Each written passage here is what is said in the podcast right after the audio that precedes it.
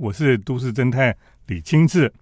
那我们今天在节目当中呢，我们要来谈谈哈，在台北有一家非常传奇的餐厅哈，这家餐厅呢叫做猫下去啊。这家餐厅在台北十几年的时间哈，它的确是一个非常有特色的餐厅了。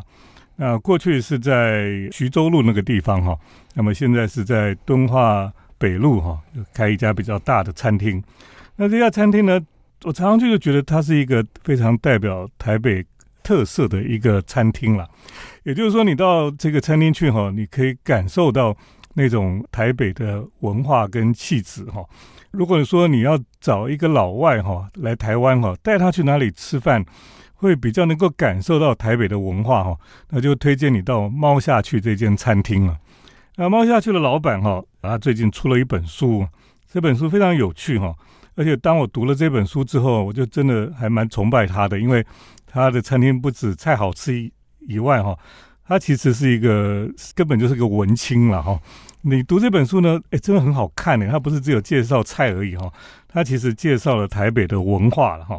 那我们今天刚好把这个作者哈邀到我们节目当中来，哈，我们欢迎陈陆宽。Hello，大家好，我是阿宽。是你出了这本书，哈。为什么叫做薯条与油封大蒜？我知道你们店里面有一道菜哦，就是就是薯条嘛哈，嗯，然后装在一个冠军杯里面，嗯嗯，大家都很喜欢点那一道菜哈。对，为什么这道菜当做你的书名？后来我们决定在这个范畴内就要取一个大家一看就会有兴趣的书名。那刚好这道菜就是我卖了十四年，也持续卖的很好的一个。家常的食物，它已经变成我的家常。然后这本书我们一开始切入的论述点，其实就在讲猫去怎么供应这个新式的台北家常食物。所以这个书名后来我我们跟编辑讨论一下，很自然就会浮出来，就觉得也蛮有趣、蛮非典型的，蛮能代表猫下去的。嗯哼，你这本书哈非常特别，就是讲说猫下去。的菜色哈，应该是新台北的家常菜了哈。对，到底家常菜的定义要怎么去定义它？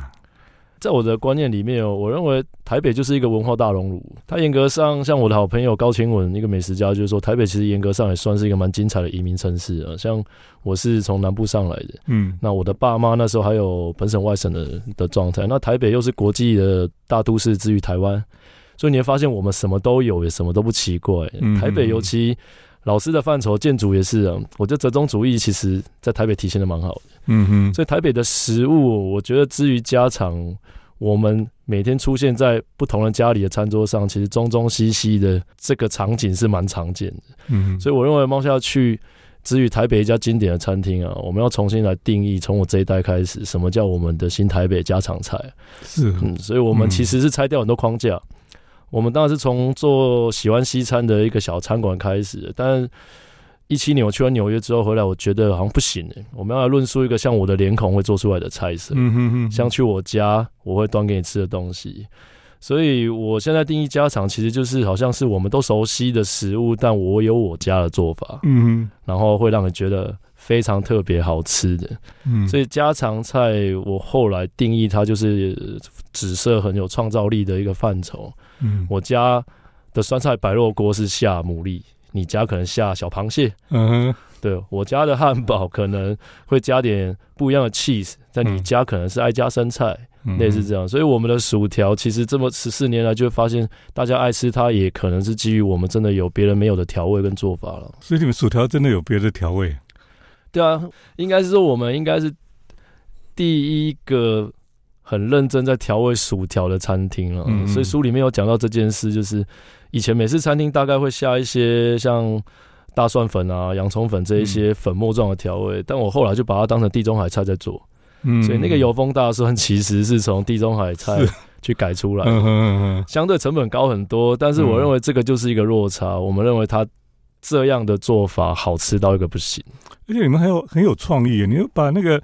把那个薯条装在那个冠军杯里面端出来，每次端出来都大家都会惊叫一声。那个就七年前我们换到这个比较大的敦化北路这个东北俱乐部之后，我们就想说也不用太闪躲这个称号，因为我们的薯条有可能就是现在台北独立餐厅里面最好吃的，搞一个小噱头跟梗啊。嗯哼，对，我觉得这很棒哈，就是你每一次听阿宽讲话哈，你就觉得他根本就是一个文青了哈。不敢不敢。对，所以我觉得你在讲你的菜哈，或者讲你的餐厅的时候，你其实是。都在在探讨文化面向哈，好像好像你刚刚居然还谈到建筑哈，台北的建筑的比较了哈，的确哎，其实想一想也是了哦，就是建筑文化跟这个饮食文化哈，其实都是一样。我们在思考一个问题，就是说到底什么才是属于我们这个城市的文化哈？哎，我觉得你你常常在谈这个事情啊，我觉得这个很棒了。你如果去这个餐厅，你就可以感受到哈，那种台北的。特别的文化气息在里面，哈，而且那甚至都有，对，而且 甚至有有一些创新在里面，呃，我觉得那很棒，就是说你可以从这个一个餐厅里面就去看到这个城市的文化，好像你们的餐厅就是这个城市的一个文化橱窗一样了，哈，对，有时候会开玩笑说它有点像公海啊。就你今天都没有跟谁约好，结果去了都会遇到你的同温层的人，是，尤其文化圈、影视圈的人很多了，对他们可能猫下去很投他们的痛调，我觉得，而且从营业时间还蛮长的哈，从早到晚这样子。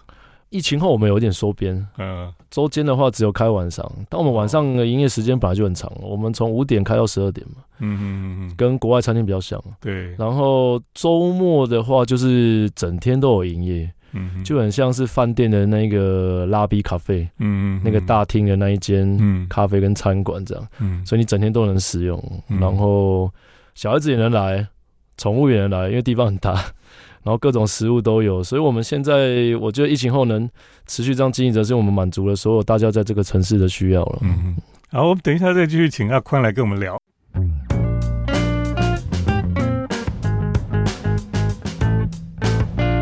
欢迎回到我们建筑新乐园节目，我是都市侦探李清志。我们今天特别来介绍一本书哈，叫做《薯条与油封大蒜》哈。那这本书是。这个餐酒馆的教父哈，陈陆宽他写的一本书，这非常好看的书了哈。你如果把它当做说呃什么，只是在讲这个煮菜啦、烹饪哈，其实不对。它里面其实讲很多跟文化面有关系哈，他的思考啊等等的，其实是一个非常好看的书了哈。那么其实不仅他的书好看，如果你去猫下去，你觉得这个店真的很好玩。好，你店里面的装潢哈是。当然有人会说的不中不西啊，对，没有错。你的装潢的想法是怎么样？其实结果论看起来那是万象纷呈啊。嗯，但我觉得它蛮能代表我们心里面那一块。我们其实生活上就是中中西西或不中不西的成分很多。嗯，然后我觉得这个是一个台北的特色。就刚我我们上上一段讲的，它融合了很多不同。国家、城市跟喜好的文化，嗯，然后变成一个只有我们才有的东西。对，我觉得全世界现在除了日本、韩国，就我们在台北做的最好了。这件事情在融合各种文化上，嗯，成为一个蛮特别的的的的新玩意。这件事情，我觉得台北是一个蛮棒的城市。嗯嗯，像你说，好像台北哈，你觉得以前能够代表台北文化的餐厅，可能以前人家会觉得是鼎泰丰吧。可是现在还是啊？你觉得鼎泰丰是属于台北吗？文化上来说，鼎泰丰当然是台北的，因为中国也不用这个东西。鼎泰丰等于是第一代移民到台湾来的人，传接给第二代，然后经过一些转型。嗯，所以老师可能帮我们印象，鼎泰丰其实有经过日本人的转型啊。他九九年去了日本之后，他的所有的操作跟店的风格，所以是受到日本影响。对啊，这个他书里面有写啊。哦，其实鼎泰丰我觉得蛮能代表台北的。所以本来是像小吃店，可是后来就变了高级餐厅一样。他其实就是我书里面有写，他把上海小吃餐厅化，这个是蛮有启发性的。然后我们后来在思考，其实是怎么把我们现在这样的餐厅给小吃化。嗯。所以我后来在定义新台北家常菜的时候，我觉得点心的概念很重要，小盘菜的概念很重要。嗯嗯，因为如果一直要出西餐的大菜，出餐速度太慢了。台湾人吃饭有一个特色，不喜欢等。真的，对，而且如果要喝点酒，大家要聊天，食物是越快上桌，对大家是越好的。嗯嗯，对，在我们这个形态内，哎，你最早的时候在徐州路嘛，哈，那时候在路边都还有还有位置哈。一两张小桌，在树下很舒服那样子。对，那时候跟现在是不太一样吧？对，那时候菜色也不一样。其实我我们从徐州路开始的那一段，通常大家会称它做是餐酒馆这三个字的八旗者之一啊，就大家这边又吃又喝的，所以那时候。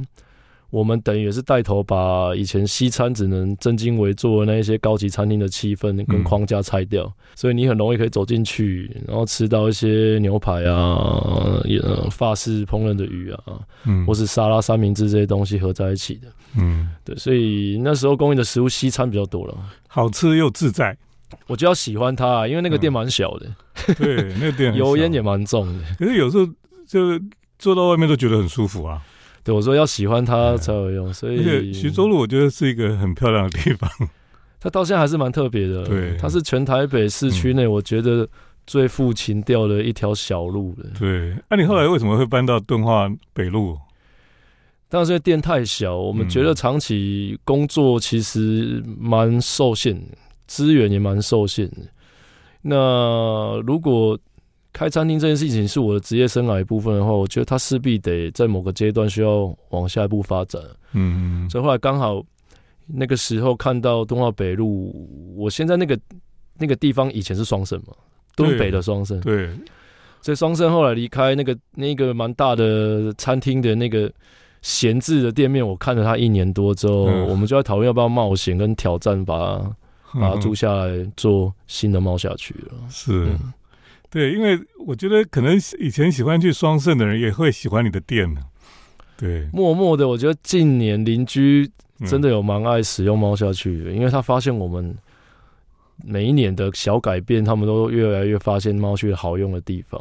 嗯嗯嗯嗯，像我们现在其实都是小朋友吵着要来吃的，从小吃到大的，所以这那个地方的确是哦，呃，你们的店。真的有你们的特色了，然后真的是老少咸宜哈。比如说双盛以前也是老少咸宜，可是它的菜色真的不是太多，就是那个一般一般的西餐那种的而已。双盛就是我就是早期美式餐厅的其中一个代表了。对，那也蛮可惜的。那其实我觉得猫下去很特别，是很少看到有一个餐厅哈，他们居然也出过杂志哈。对，你们为什么会想要出杂志？那一年，这个就是文青，文青都会想要出杂志，算是啊，算是一些有讲过事情，后来把它做完。但那一年是二零二零年的春天嘛，嗯，刚好疫情刚开始来，所以那时候我们觉得出一本女生杂志来陪伴大家，好像理由也还说得过去。为什么是女生杂志？是因为厉害的餐厅都有一个特色，女生客人比较多。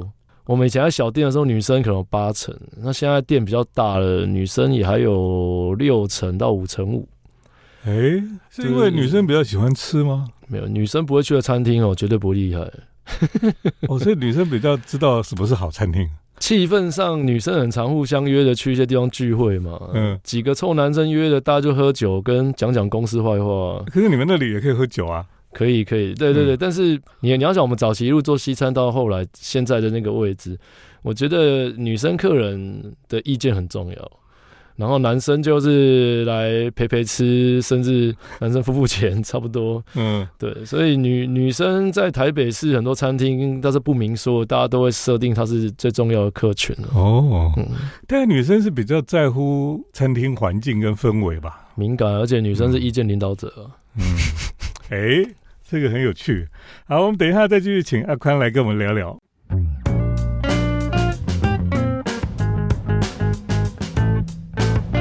欢迎回到我们建筑新乐园节目，我是都市侦探李清志。我们今天特别来介绍这本书哈，叫做《薯条与油封大蒜》哈。那这是猫下去的老板哦，陈陆宽他写的一本书啊，啊，非常好看的一本书了哈，跟跟你想象的不太一样，里面很丰富哈，然后谈很多文化的议题。那这本是三彩文化所出版的书哈，呃，也推荐听众朋友来看这本书，里面哦真的是。非常有趣的一本书，而且图片也很多元哈。然后你看起来会觉得，这个平常看啊，或是你想研究美食、研究文化哈，特别是城市文化，我都觉得是一个很棒的参考了。那我最近有一个朋友，他说：“哎，他好想学里面做的菜哈，他想真的学几道起来，他自己平常在家里可以做这样。其实你每道菜哈，都还蛮特别的了哈。嗯，比如说你在二零二一年有得到这个联合报那个五百盘，五百盘里面你得奖的是什么？是凉面。凉面得最多，呃，凉面都有什么特别？凉面有什么特别？如果从那一年得奖的元素来看，是因为凉面的特别之处，它可以从早上放到晚上，你都能吃哦。然后在外送的过程，那一年疫情爆发的时候，外送的过程里面，凉面是最不会有品质影响的，对对对的一个食物类型。嗯嗯嗯嗯，对，所以那一年我们的凉面等于延伸了猫下去的服务。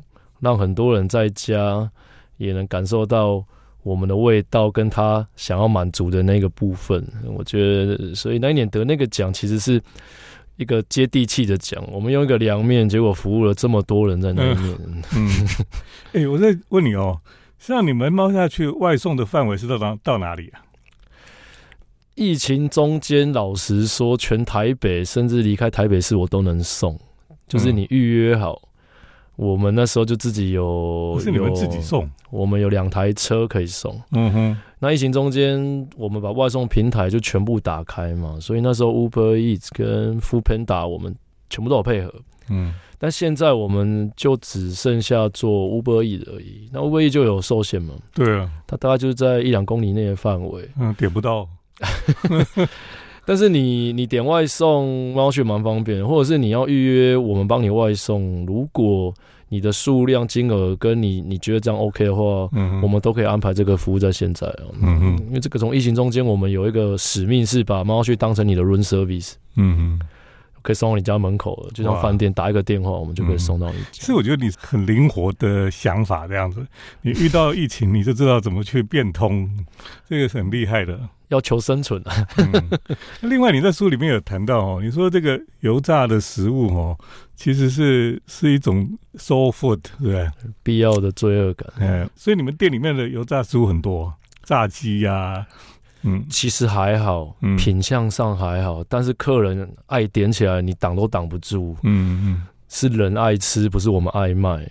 我常讲这件事，所以炸鸡一定要有薯条，我们做的比较好。嗯，对。那更熟猫去的就知道，我们有一些炸脯肉跟中卷，也蛮好吃的。对，有人说你这个书里面没有放中卷。那冯宇讲，没有他讲的是炒的那一个，因为他最爱吃那个菜，那个菜就是真的非常家常到他吃说，这就是妈妈要做出来的味道。他是他是哪里人？冯宇不知道是哪一个籍贯的，我忘记了。对他，他是我我们那个以前从 paper 一路工作下来最坚强的外省挂的。所以你说你说的家常菜哈，是其实是你自己的家常菜嘛，对不对？对，其实不见得是有人会问我这件事情，我说这就是我在定义我在台北的家常菜。嗯嗯，是你自己的。但是通常餐厅有一个目标啦，我们经过一年一年的这样经营的话，饭是一口一口吃出来的。嗯，他到最后能活下来，一定是取得一个蛮大的公约数了。认同感。而且如果大家去猫下去，你会发现他们很多有点。很有创意的菜色哈，比如说像这个鱼子酱蜂蜜吐司哈，又可爱哈，又好吃哈，这怎么发明出来的？它的原型其实是我们长期在做法国菜的时候，有一些经过俄罗斯料理的影响。有一个菜是用一个小小圆煎饼放哦高级鱼子酱配酸奶，嗯哼。那因为那一年呢，我在广泛收集食材的灵感来源的时候，我们就在想说，想卖一个小点心，就是我刚刚有讲到我们要点心化这件事。嗯哼。那有做了煎饼，就发现这道菜出来是不够快，不好玩，所以后来创造力在这边就发挥了。就是我刚好拿到一个小的蜂蜜吐司，我就在想这件事情能不能互相加在一起。嗯。刚好又有一个厂商送了一个很平价鱼子酱给我。嗯。然后我觉得。这件事情有符合我长期喜欢做菜一个逻辑，就是小奸小恶的东西，我最值得探究它。所以我们就用一些小奸小恶的招数，把它加在一起之后，就一发不可收拾。嗯，就大家发现原来这个东西我们这么爱吃，里面有很多大家喜欢的元素，但不会明讲。所以里面的主题是美乃滋，很多人会说我不吃美乃滋，但他一吃发现哦，这个很好吃。嗯，因为那个甜度跟蜂蜜吐司烤过的甜度还有鱼子酱的咸加在一起，会发现原来这么的。平衡这么的趣味，是一吃就停不下来。对，所以所以像你们的菜色的开发，哦，是你自己弄还是大家一起想的？通常我会开个头，嗯会跟团队把它一起做完。嗯但是我觉得这么多年下来，我的工作还有剩下一个是当品味的守门员了。嗯所以我我的任务是开个头或者找素材，那团队的工作我们就一起完成，然后最后一起定出那个标准。是这本书哈、读起来哈、当然有很多值得去思考的东西。但是你看这些图片哦，然后你介绍你们餐厅里面的菜，你都会觉得哇，真的要流口水了哈、所以听众朋友，这本书非常好看又好吃。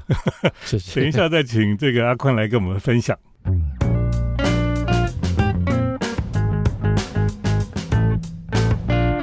我是都市侦探李清志。那，我们今天在节目当中呢，特别介绍了这本三彩文化所出版的《薯条与油封大蒜》，作者呢陈陆宽，他是猫下去的这个老板、哦。如果大家去过猫下去这个餐厅哦，就知道这个餐厅真的是代表台北的一个很很有特色的一家餐厅了。所以这本书呢，真的是又好看哦，又好吃这样子哦。哎，你在书里面有谈到说你去纽约，觉得有受到很大的影响哦。嗯，你可以谈谈你的纽约经验吗？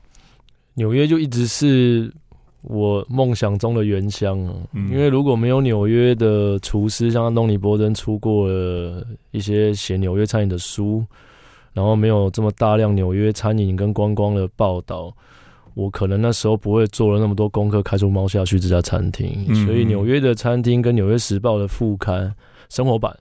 它一直是我那些年长期在读的东西，然后纽约厨师在做什么菜，纽约一直是引领世界潮流的一个大城市。嗯所以后来我一七年去了一趟纽约，真的去了之后，去了八天，我去把所有启发过我的经典餐厅都吃了一轮之后，我心里有一个有一个很奇妙的东西就就增长了，就是其实我们在做菜这件事情上没有离大家很远，嗯然后我们有一些做菜的观念很有我们的特色，但是如果我还是停在一直做西餐啊，我永远可能也没有办法跟真正的意大利人去比做意大利面。嗯跟一些日本人可能比赛做一些像呃比较和和风的汉堡或什么东西然后跟美美国人比赛做美美美式食物。嗯所以我在纽约最后上飞机前的最后一个晚上，我去一个我很喜欢的厨师叫 David Chen 的，那时候还在一个餐厅吃饭。那个 server 是一个 Korean，他就问我，他跟我聊天就说我的 original 是哪里。我第一下直觉先跟他讲我是 Chinese，但后来我马上说不是，是我其实是 Taiwanese。嗯，然后他说他知道不一样，嗯他知道 Taiwanese 是哪一个区块。我说、嗯哦，然后那一天后来我去那个机场搭飞机前啊，我就看到麦当劳，因为我那一天去纽约八天我都没有吃过美国的麦当劳，我嗯故意去买麦当劳，想看一下那个尺寸差多少。嗯就一边吃麦当劳的时候，我就想起台湾的麦当劳跟美国麦当劳我们在文化上的差异的时候，我在那一个当下，我就觉得我们要回来做台北才有的东西才对。嗯嗯用台北的风格让它国际化才对。所以我就从那时候从纽约回来之后，我觉得我要做出一间后来放在纽约也会没有的餐厅才是，嗯所以才开始了这个新台北家常菜的路线。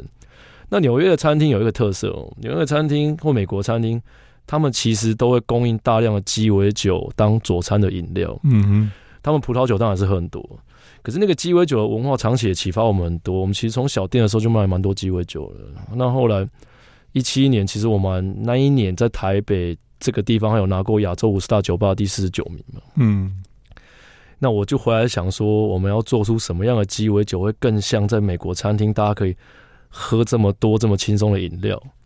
所以纽约启发我到今年来看，我们其实走出自己的路，跟纽约的文化是息息相关的。我觉得台北刚刚有讲，我觉得我们应该是一个蛮精彩的移民城市。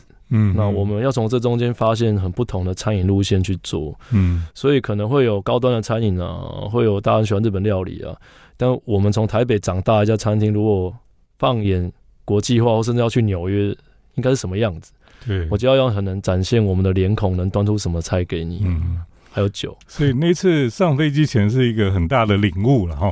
对，嗯，那次还没有开敦化北路的店呢，还没开的时候，开了开了第一年，然后经营的非常的不顺利，因为我们也没有做过这么大的店，我们等于从十七平挑战了一百多平了。嗯。所以那时候其实刚好是一个低潮，去了一趟纽约，嗯嗯，然后看完了之后就会想说，对，其实我们应该要在谷底的时候走自己的路，才有办法走出来。嗯嗯，所以开餐厅哦，能够像你这样，还有很多文化上的思考的不容易了哦，也很少有人像你这样子。所以今天其实时间很有限哦，不然这个阿宽可以跟我们聊很多事情。这本书《薯条与油封大蒜》哈，呃，听众朋友应该赶快买来看一看，非常好看的书啦，而且真的是哈，我觉得要写餐厅或者写吃的东西哦，写这样子真的是很厉害。不敢 不敢，真的，所以我常常觉得说，他根本就是一个文青，怎么去开餐厅哈？那其实他用餐厅来表达他的文化的思维了哈，应该这样讲。那今天很开心，陈陆宽来到我们的节目当中，谢谢，也谢谢听众朋友的收听。我们接下来是都市侦探的咖啡馆漫步单元，都市侦探的咖啡馆散步。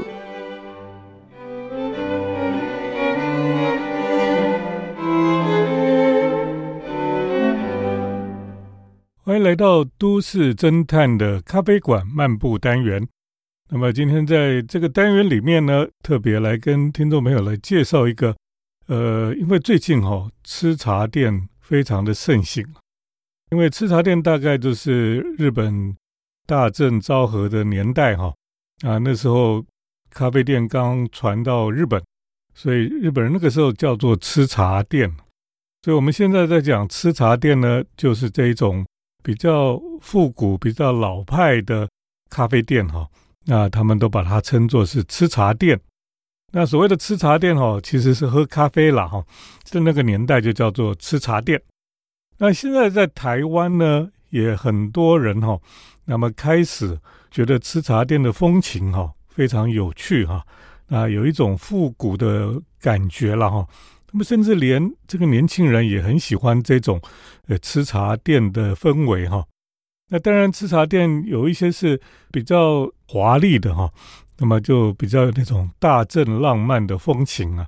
那有一些是比较昭和的，就可能社区里面的这种，呃，老老的哈，这种吃茶店哈，感觉就不见得是那么华丽了哈。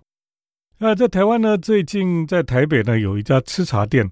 那么这家吃茶店也是非常的特别了，因为呢，这家吃茶店哈，它居然是在一个眷村改建的国宅里面啊。那我们知道哈，这种眷村改建的国宅里面呢，呃，你知道到了光辉的十月哈，就会挂满了国旗哈，啊，应该是非常爱国的一种社区了哈。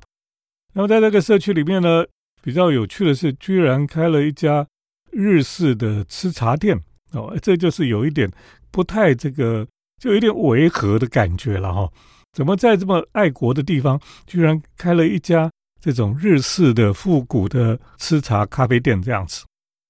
然后我就觉得非常有意思了哈，因为呢，这个有时候这种眷村的老的阿伯哈，他们对日本是有反感的哈，像以前。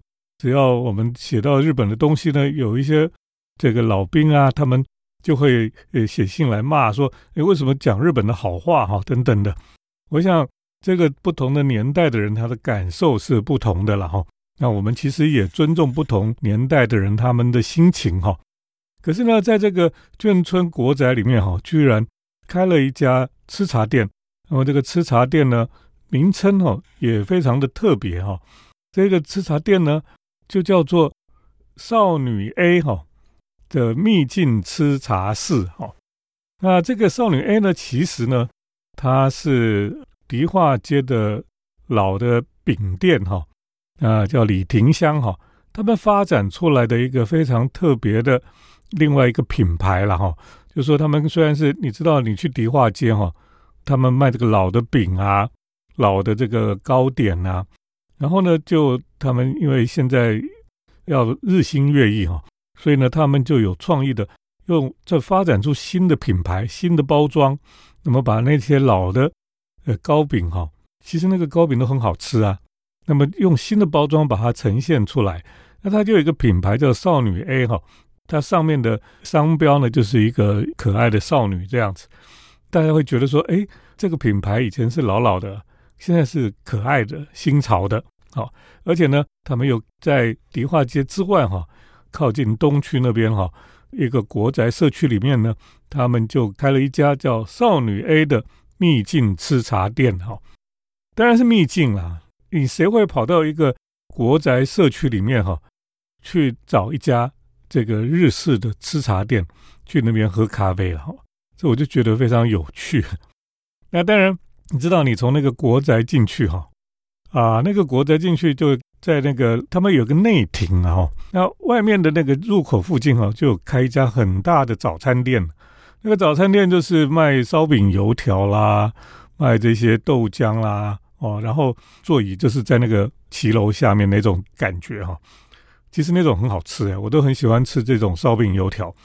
可是从那边进去之后呢，你要走到那个内庭里面呢，然后就可以看到有类似像像一个国旗台一样哈，有一个旗杆座哈，在那个地方，然后青天白日满地红就挂在那个地方。结果呢，旁边有一个角落呢，就有一家店哈，外面看就是商标什么都很小，那么写着就是少女 A 秘境吃茶店哈，就会觉得很好奇了哈。然后进去之后，就是原来是一个就是李廷香。这个饼店哈，他们开的吃茶店，那它有一部分是在卖他们呃李廷香哈这个老店的糕饼哈，这个迪化街老店的糕饼。那么另一区呢，就是吃茶店哈，吃茶店就是喝咖啡的地方。那么你去那边，你就会感觉哈非常有趣了哈，因为呢，在那个地方哦，你想想看，这也真的是一个有点奇特的一种组合了哈，在。眷村里面哈，隐藏着一个复古的吃茶店，外面是烧饼油条哈，有国旗，有老外的感觉哈，是一个爱国的眷村。可是呢，里面居然还有一个日式风格的吃茶店，而且呢，里面居然是卖台式的甜点哈，李廷香的甜点。那么整个感觉就是一种怀旧的日式吃茶店的氛围。那你这边喝咖啡的时候呢？它播放的呢，居然是三零年代哈好莱坞电影里面的爵士乐，就是很多元哈，有日式的，有爱国的哈，有这个眷村感觉的，那么也有这个好莱坞的怀旧的这个爵士乐，那么的多元哈，可是组合起来却不违和诶，为什么呢？我就想说，原来我们成长的背景哈就是这样子啊。我们从小哈，有的人在眷村长大，有的人呢，他就是从小也看好莱坞的电影啊，那些爵士乐其实听起来是耳熟能详啊，因为小时候就听过这些东西。然后我们也吃烧饼油条，我们也喝咖啡，我们喜欢到日本去日本的吃茶店，大家也很喜欢。所以呢，对台湾人来讲啊，这样子的一个氛围哈，一个在眷村里面隐藏在里面的一个复古吃茶店哈，其实。不会觉得违和，因为我们觉得这个就是我们成长的背景，就是这样子啊。所以呢，这个少女 A 秘境吃茶店哈，的确是一个蛮有趣的一个组合啦。那当然，他们的咖啡、他们的甜点哈，也是非常特别的一种组合。有机会你们可以去看一看，去喝喝咖啡，你就可以感受到一种非常不一样的氛围。今天跟大家介绍的是隐藏在眷村社区里面的一个复古。日式吃茶店就介绍到这里，谢谢听众朋友的收听，我们下礼拜再见。城市的幸福角落，来杯手冲单品，享受迷人的香醇世界。